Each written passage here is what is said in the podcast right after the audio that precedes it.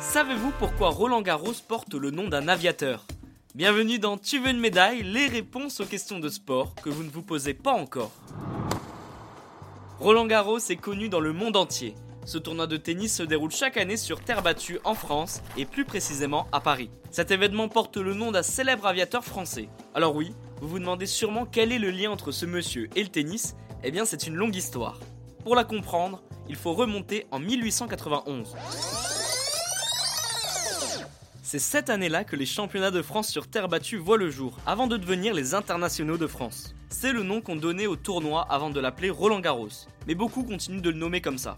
À cette période, ce dernier occupe les terrains du Stade français. C'est un club omnisport qui réunit plusieurs disciplines et le tennis en fait partie. Et ce cher Roland Garros est membre dans ce club. Même s'il ne pratique pas beaucoup le tennis, lui sa passion, c'est plus l'aviation. C'est même un génie dans ce domaine. Il a appris à piloter seul, ce monsieur est même le premier à traverser la Méditerranée en avion. Roland Garros réalise cet exploit en 1913, mais il ne s'arrête pas là. La Première Guerre mondiale éclate et le Français a l'idée d'installer une mitrailleuse capable de tirer à travers son hélice.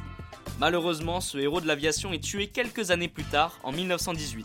Alors oui, il n'y a toujours pas de lien avec le tennis, mais vous allez voir. En 1927, la France remporte la première Coupe Davis de son histoire. Dans la foulée, on construit un magnifique stade pour que les Français puissent défendre leur titre l'année suivante. Émile Lezueur, qui est son grand ami et président du stade français, demande que ce stade porte le nom de Roland Garros pour lui rendre hommage.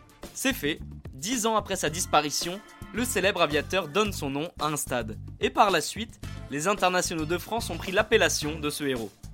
Aujourd'hui, si vous vous rendez à Roland Garros pour assister à un match, vous pourrez admirer une grande statue du célèbre aviateur français. Et bien voilà, vous savez maintenant pourquoi Roland Garros porte le nom d'un aviateur. Vous pouvez écouter ce podcast et nous retrouver sur Apple Podcast, Spotify, Deezer, Castbox et toutes les autres plateformes. N'hésitez pas à partager, noter ou laisser en commentaire une question. J'essaierai d'y répondre dans un prochain épisode. Je vous retrouve rapidement pour une prochaine question de sport dans Tu veux une médaille. A très vite.